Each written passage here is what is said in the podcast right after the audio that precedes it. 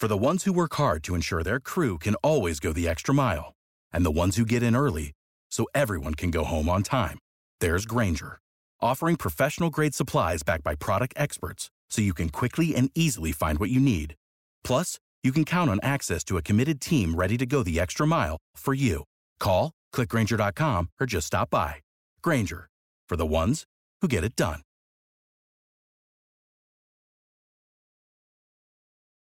A Cidade e as Serras, de Essa de Queiroz.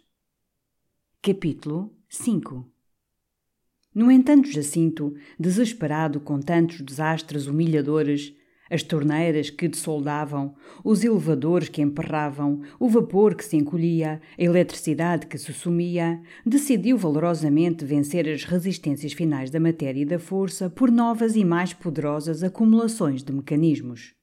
E nessas semanas de abril, enquanto as rosas desabrochavam, a nossa agitada casa, entre aquelas quietas casas dos campos elíseos que preguiçavam ao sol, incessantemente tremeu, envolta num pó de calice de empreitada, com o bruto picar de pedra, o retininte martelar de ferro.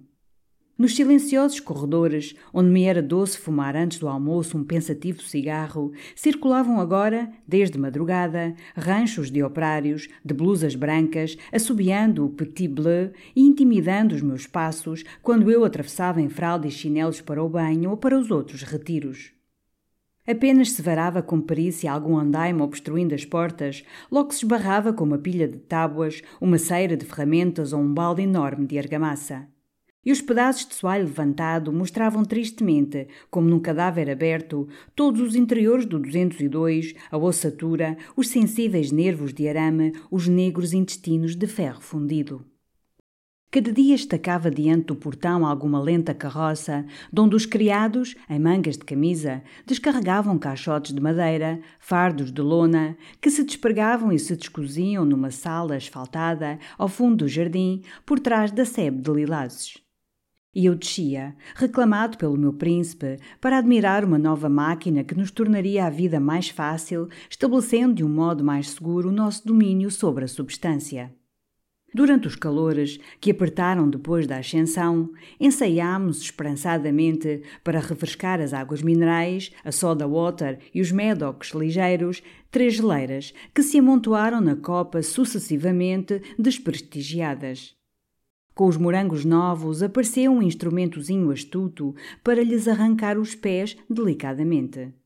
Depois recebemos outro, prodigioso, de prata e cristal, para remexer freneticamente as saladas. E, na primeira vez que o experimentei, todo o vinagre esparranhou sobre os olhos do meu príncipe, que fugiu aos uivos. Mas ele teimava. Nos atos mais elementares, para aliviar ou apressar o esforço, se socorria Jacinto da dinâmica e agora era por intervenção de uma máquina que abotoava as cerolas. E simultaneamente, ou em obediência à sua ideia, ou governado pelo despotismo do hábito, não cessava, ao lado da mecânica acumulada, de acumular erudição.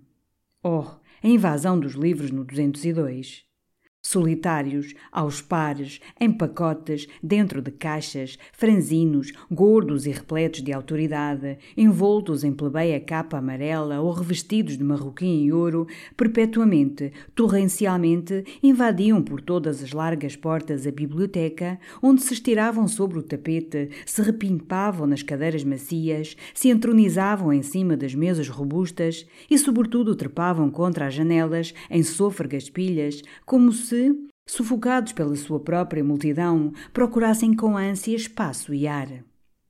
Na erudita nave, onde apenas alguns vidros mais altos restavam descobertos, sem tapume de livros, perenemente se adensava um pensativo crepúsculo de outono, enquanto fora junho refulgia.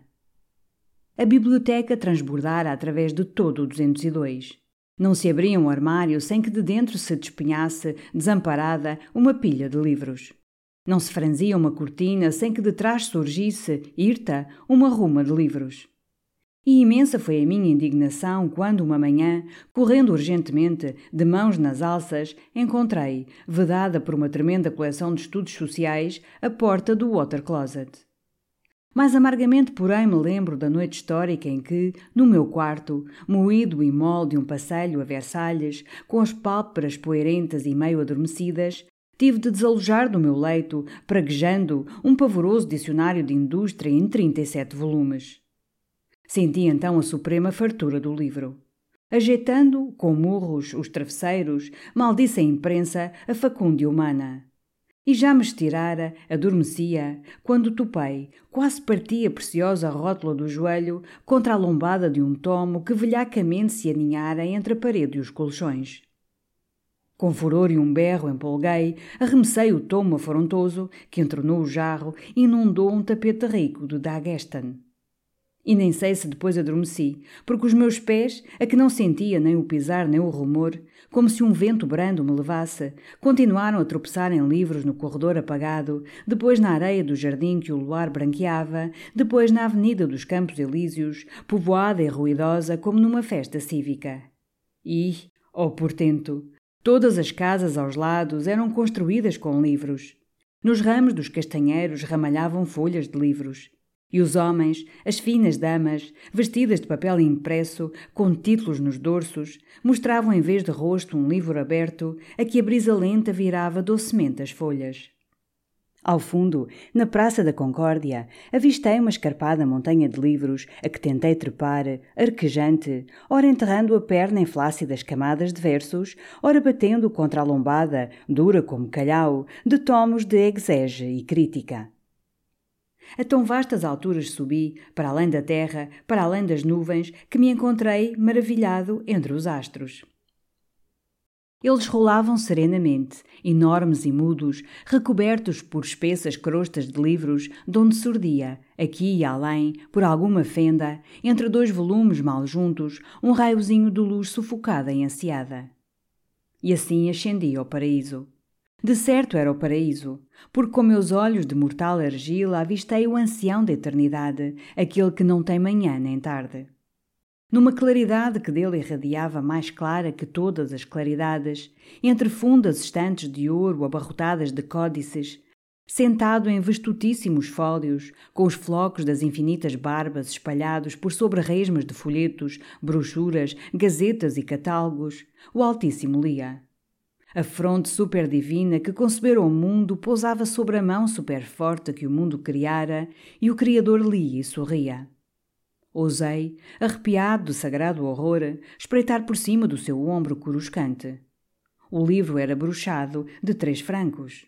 O Eterno lia Voltaire, numa edição barata, e sorria. Uma porta faiscou e rangeu, como se alguém penetrasse no paraíso. Pensei que um santo novo chegara da terra. Era Jacinto, com o charuto em brasa, um molho de cravos na lapela, sobraçando três livros amarelos que a princesa de Carmã lhe emprestara para ler. Numa dessas ativas semanas, porém, a minha atenção subitamente se despegou deste interessante Jacinto.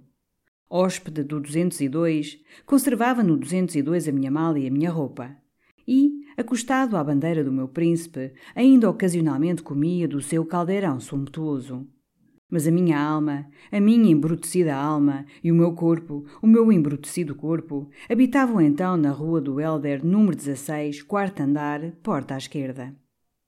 Descia eu uma tarde, numa leda paz de ideias e sensações, o Boulevard da Madalena, quando avistei, diante da estação dos ônibus, rodando no asfalto, num passo lento e felino, uma criatura seca, muito morena, quase tisnada, com dois fundos olhos taciturnos e tristes, e uma mata de cabelos amarelados, toda crespa e rebelde, sob o chapéu velho de plumas negras. Parei, como colhido por um repuxão nas entranhas. A criatura passou, no seu magro rondar de gata negra, sobre um beiral de telhado, ao luar de janeiro. Dois poços fundos não luzem mais negro e taciturnamente do que luziam os seus olhos taciturnos e negros. Não recordo, Deus louvado, como rocei o seu vestido de seda, lustroso e encebado nas pregas. Nem como lhe rosnei uma súplica por entre os dentes que rangiam. Nem como subimos ambos, morosamente e mais silenciosos que condenados, para um gabinete do Café do Rhin, safado e morno. Diante do espelho, a criatura, com a lentidão de um rito triste, tirou o chapéu e a romeira salpicada de vidrilhos. A seda poída do corpete esgaçava nos cotovelos agudos. E os seus cabelos eram imensos, de uma dureza e espessura de juba brava, em dois tons amarelos, uns mais dourados, outros mais crestados, como a côdea de uma torta ao sair quente do forno. Com um riso trêmulo, agarrei os seus dedos compridos e frios. E o nomezinho, hã? Ela séria, quase grave. Madame Colombe, 16, Rua do Helder, quarto andar, porta à esquerda. E eu, Miserável Zé Fernandes. Também me senti muito sério, trespassado por uma emoção grave, como se nos envolvesse, naquela alcova de café, a majestade de um sacramento. À porta, empurrada levemente, o criado avançou a face nédia. Ordenei uma lagosta, pato com pimentões e borgonha. E foi somente ao findarmos o pato que me ergui, amarfanhando convulsamente o guardanapo, e a tremer lhe beijei a boca, todo a tremer, num beijo profundo e terrível em que deixei a alma entre saliva e gosto de pimentão. Depois, numa tipóia aberta, sob um bafo mole de leste e de trovoada, subimos a Avenida dos Campos Elíseos. Em frente à grade do 202 murmurei, para deslumbrar com meu luxo, moro ali, todo o ano. E como, ao mirar o palacete, debruçada, ela roçara a mata fulva, do pelo crespo pela minha barba, berrei desesperadamente ao cocheiro que galopasse para a rua do Helder, número 16, quarto andar, porta à esquerda. Amei aquela criatura. Amei aquela criatura com amor, com todos os amores que estão no amor, o amor divino, o amor humano, o amor bestial, como Santo Antonino amava a Virgem, como Romeu amava Julieta, como um bode ama uma cabra. Era estúpida, era triste. Eu deliciosamente apagava a minha alegria na cinza da sua tristeza. E com inefável gosto afundava a minha razão na densidade da sua estupidez. Durante sete furiosas semanas perdi a consciência da minha personalidade de Zé Fernandes, Fernandes de Noronha e Sande, de Guiães. Ora se me afigurava ser um pedaço de cera que se derretia, com horrenda delícia, num forno rubro e rugidor, Ora me parecia ser uma faminta fogueira onde flamejava, estalava e se consumia um molho de galhos secos. Desses dias de sublime surdidez só conservo a impressão de uma alcova forrada de cartões sujos, de uma bata de lã cor de lilás com sotaches negros, de vagas garrafas de cerveja no mármore de um lavatório e de um corpo tisnado que rangia e tinha cabelos no peito. E também me resta a sensação de incessantemente e com arrobado de leite me despojar arremessar para um regaço que se cavava entre um ventre sumido e uns joelhos agudos, o meu relógio, os meus berloques, os meus anéis, os meus botões de punho de safira e as sempre noventa e sete libras em ouro que eu trouxera de Guiães numa cinta de camurça. Do sólido, decoroso, bem fornecido Zé Fernandes, só restava uma carcaça errando através de um sonho, com as gâmbias moles e a baba a escorrer. Depois, uma tarde, trepando com a acostumada gula à escada da rua do Helder, encontrei a porta fechada e arrancado da ombreira aquele cartão de Madame Colombe que eu lia sempre tão devotamente e que era a sua tabuleta. Tudo no meu ser tremeu como se o chão de Paris tremesse. Aquela era a porta do mundo que ante mim se fechara. Para além estavam as gentes, as cidades, a vida, Deus e ela. E eu ficara sozinho, naquele patamar do não ser, fora da porta que se fechara, o único ser fora do mundo. Rolei pelos degraus, com o fragor e a incoerência de uma pedra, até ao cubículo da porteira e do seu homem que jogavam as cartas em ditosa pachorra, como se tão pavoroso abalo não tivesse desmantelado o universo. Madame Colombe? A barbuda comadre recolheu lentamente a vaza. Já não mora. Abalou esta manhã, para outra terra, com outra porca. Para outra terra, com outra porca. Vazio, negramente vazio de todo o pensar, de todo o sentir, de todo o querer. Boiei aos tombos, como um túnel vazio, na corrente assodada do boulevard, até que encalhei num banco da Praça da Madalena, onde tapei com as mãos, a que não sentia a febre, os olhos, a que não sentia o pranto. Tarde, muito tarde, quando já se cerravam com estrondo as cortinas de ferro das lojas, surdiu, dentre todas estas confusas ruínas do meu ser, a eterna sobrevivente de todas as ruínas, a ideia de jantar. Penetrei no Duran com os passos entorpecidos de um ressuscitado. E, numa recordação que me escaldava a alma, encomendei a lagosta, o pato, o borgonha. Mas ao alargar o colarinho, ensopado pelo ardor daquela tarde de julho, entre a poeira da Madalena, pensei com desconforto. Santíssimo nome de Deus! Que imensa sede me fez esta desgraça! De manso acenei ao moço. Antes do Borgonha, uma garrafa de champanhe com muito gelo e um grande copo. Creio que aquele champanhe se engarrafara no céu onde corre perenemente a fresca fonte da consolação e que na garrafa bendita que me coube penetrara, antes de arrulhada, um jorro largo dessa fonte inefável. Jesus! Que transcendente regalo o daquele nobre copo embaciado, nevado, a espumar, a picar num brilho de ouro e depois garrafa de Borgonha, e depois garrafa de conhaque, e depois hortelã-pimenta granitada em gelo, e depois um desejo arquejante de espancar, com o meu riso marmeleiro de guiães, a porca que fugira com outra porca. Dentro da tipóia fechada, que me transportou num galope ao 202, não sufoquei este santo impulso e com os meus punhos serranos atirei murros retumbantes contra as almofadas, onde via, furiosamente via a mata imensa de pelo amarelo, em que a minha alma uma tarde se perdera e três meses se debatera e para sempre se empurcalhara. Quando o fiacre estacou no 202, ainda eu espancava tão desesperadamente a besta ingrata que, aos berros do cocheiro, dois moços acudiram e me sustiveram, recebendo pelos ombros, sobre as nucas cervis, os restos cansados da minha cólera.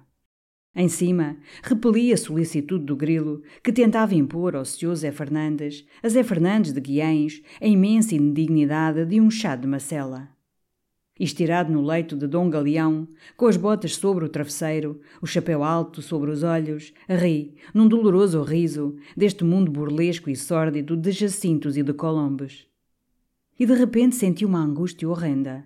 Era ela, era a Madame Colombe que se esfuziara da chama da vela e saltara sobre o meu leito e desapetuara o meu colete e arrombara as minhas costelas e toda ela, com as saias sujas, mergulhara dentro do meu peito e abocara o meu coração e chupava a sorvos lentos, como na rua do Helder, o sangue do meu coração.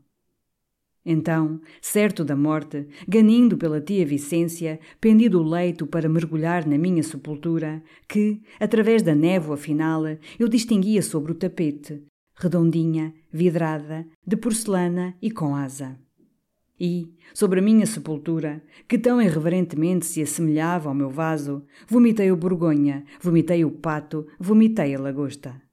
Depois, num esforço ultra-humano, com um rugido, sentindo que, não somente toda a entranha, mas a alma se esvaziava toda, vomitei Madame Colombe. Recaí sobre o leito de Dom Galeão. Recarreguei o chapéu sobre os olhos para não sentir os raios do sol. Era um sol novo, um sol espiritual, que se erguia sobre a minha vida. E adormeci, como uma criancinha docemente embalada num berço de verga pelo anjo da guarda.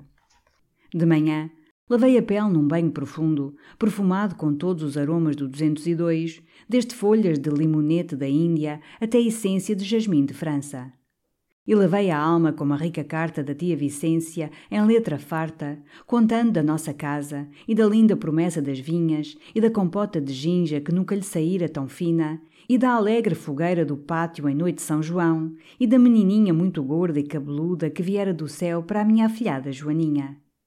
Depois, à janela, bem limpo de alma e de corpo, numa quinzena de sedinha branca, tomando chá de naipó, respirando os rosais do jardim revividos pela chuva da madrugada, considerei, em divertido pasmo, que, durante sete semanas, me emporcalhara na rua do Helder, com um estardalho muito magro e muito tisnado.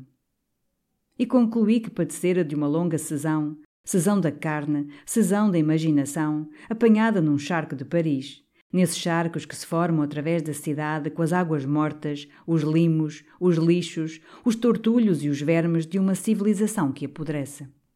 Então, curado, todo o meu espírito, como uma agulha para o norte, se virou logo para o meu complicado príncipe, que, nas derradeiras semanas da minha infecção sentimental, eu entrevira sempre descaído por cima de sofás, ou vagueando através da biblioteca entre os seus trinta mil volumes, com arrastados bocejos de inércia e de vacuidade. Eu, na minha pressa indigna, só lhe lançava um distraído: Que é isso? Ele, no seu moroso desalento, só murmurava um seco: É calor. E, nessa manhã da minha libertação, ao penetrar antes de almoço no seu quarto, no sofá o encontrei enterrado, com o figarro aberto sobre a barriga, a agenda caída sobre o tapete, toda a face envolta em sombra e os pés abandonados, numa soberana tristeza, ao pedicuro que lhe polia as unhas. De certo, o meu olhar realumiado e repurificado a brancura das minhas flanelas reproduzindo a quietação das minhas sensações e a segura harmonia em que todo o meu ser visivelmente se movia impressionaram o meu príncipe, a quem a melancolia nunca embotava agudeza. Ergueu molemente um braço mole. Então esse capricho? Derramei sobre ele todo o fulgor de um riso vitorioso. Morto! E, como o senhor de Marlborough, morto e bem enterrado. Jaz. Ou antes, rola. Com efeito, deve andar agora rolando por dentro do cano do esgoto. Jacinto bocejou, murmurou. Este Zé Fernandes de Noronha e Sande. E, no meu nome, no meu digno nome assim embrulhado num bocejo com desprendida ironia, se resumiu todo o interesse daquele príncipe pela suja tormenta em que se debatera o meu coração. Mas não me melindrou esse consumado egoísmo. Claramente percebia eu que o meu Jacinto atravessava uma densa névoa de tédio, tão densa, ele tão afundado na sua mole densidade, que as glórias aos tormentos de um camarada não o comoviam, com muitas remotas, intangíveis, separadas da sua sensibilidade por imensas camadas de algodão. Pobre príncipe da grã ventura, tombado para o sofá de inércia, com os pés no regaço do pedicuro em que ludoso fastio caíra, depois de renovar tão bravamente todo o recheio mecânico e erudito do 202 na sua luta contra a força e a matéria. E esse fastio não escondeu mais do seu velho Zé Fernandes, quando recomeçou entre nós a comunhão de vida e de alma que eu tão torpemente me arrancara, uma tarde, diante da estação dos ônibus, no charco da Madalena. Não eram certamente confissões enunciadas. O elegante e reservado Jacinto não torcia os braços, gemendo: Oh, vida maldita! Eram apenas expressões saciadas, um gesto de repelir com rancor a importunidade das coisas. Por vezes uma imobilidade determinada, de protesto, no fundo de um divã, de onde se não desenterrava, como para um repouso que desejasse eterno. Depois os bocejos, os ocos bocejos com que sublinhava cada passo, continuado por fraqueza ou por dever iniludível. E, sobretudo, aquele murmurar que se tornara perene e natural. Para quê? Não vale a pena. Que maçada! Uma noite no meu quarto, descalçando as botas, consultei o grilo. Jacinto anda tão murcho, tão corcunda. Que será, grilo? O venerando preto declarou com uma certeza imensa. Sua Excelência sofre de fartura. Era fartura. O meu príncipe sentia abafadamente a fartura de Paris. E na cidade, na simbólica cidade, fora de cuja vida culta e forte, como ele outrora gritava, iluminado, o homem do século XIX nunca poderia saborear plenamente a delícia de viver. Ele não encontrava agora forma de vida, espiritual ou social, que o interessasse, lhe valesse o esforço de uma corrida curta numa tipóia fácil. Pobre Jacinto! Um jornal velho, setenta vezes relido desde a crónica até aos anúncios, com a tinta delida, as dobras ruídas, não enfastiaria mais o solitário, que só possuísse na sua solidão esse alimento intelectual, do que o parisianismo enfastiava o meu doce camarada. Se eu nesse verão capciosamente o arrastava um café-concerto, ao festivo pavilhão da Armenonvia, o meu bom Jacinto, colado pesadamente à cadeira, com um maravilhoso ramo de orquídeas na casaca, as finas mãos abatidas sobre o castão da bengala, conservava toda a noite uma gravidade tão estafada que eu, compadecido, me erguia, o libertava, gozando a sua pressa em abalar, a sua fuga de ave solta.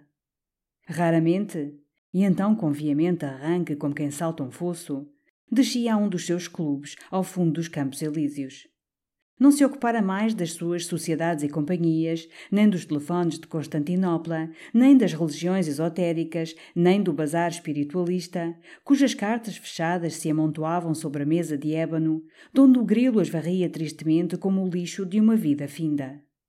Também lentamente se despegava de todas as suas convivências. As páginas da agenda cor-de-rosa murcho andavam desafogadas e brancas.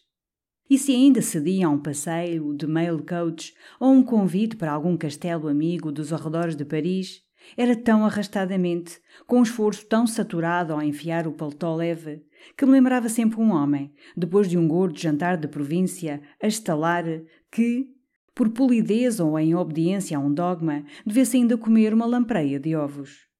Jazer, Jazer em casa, na segurança das portas bem cerradas e bem defendidas contra toda a intrusão do mundo, seria uma doçura para o meu príncipe se o próprio 202, com todo aquele tremendo recheio de civilização, não lhe desse uma sensação dolorosa de abafamento, de atulhamento. Júlio escaldava. E os brocados, as alcatifas, tantos móveis roliços e fofos, todos os seus metais e todos os seus livros, Tão espessamente o oprimiam que escancarava sem cessar as janelas para prolongar o espaço, a claridade, a frescura. Mas era então a poeira, suja e acre, rolada em bafos mornos, que o enfurecia. Oh, este pó da cidade! Mas, ó oh Jacinto, por que não vamos para Fontainebleau, ou para Montmorency, ou... Para o campo? O quê? Para o campo? E na sua face enrugada, através deste berro, lampejava sempre tanta indignação que o curvava os ombros, humilde, no arrependimento de ter afrontosamente ultrajado o príncipe que tanto amava. Desventurado príncipe. Com o seu dourado cigarro de iaca a fumegar, errava então pelas salas, lenta e murchamente, como quem vaga em terra alheia sem afeições e sem ocupações. Esses desafeiçoados e desocupados passos monotonamente o traziam ao seu centro, ao gabinete verde, à biblioteca de ébano, onde acumular a civilização nas máximas proporções, para gozar nas máximas proporções a delícia de viver. Espalhava em torno um olhar farto. Nenhuma curiosidade ou interesse lhe solicitavam as mãos, enterradas nas algibeiras das pantalonas de seda, numa inércia de derrota. Anulado, bocejava com discursoada moleza. E nada mais instrutivo e doloroso do que este supremo homem do século XIX, no meio de todos os aparelhos reforçadores dos seus órgãos e de todos os fios que disciplinavam ao seu serviço as forças universais, e dos seus trinta mil volumes repletos do saber dos séculos, estacando, com as mãos derrotadas no fundo das algibeiras, e exprimindo, na face e na indecisão mole de um bocejo, o embaraço de viver. Save big money on your outdoor project now at Menards. We have everything you need to keep your outdoor power equipment running smooth so you can keep that lawn in tip top shape or enjoy some time on your boat. Right now, all FVP, lawn and garden, and marine batteries are on sale through May 5th. Check out our entire selection of FVP batteries today and view our weekly flyer on menards.com for more great deals. Save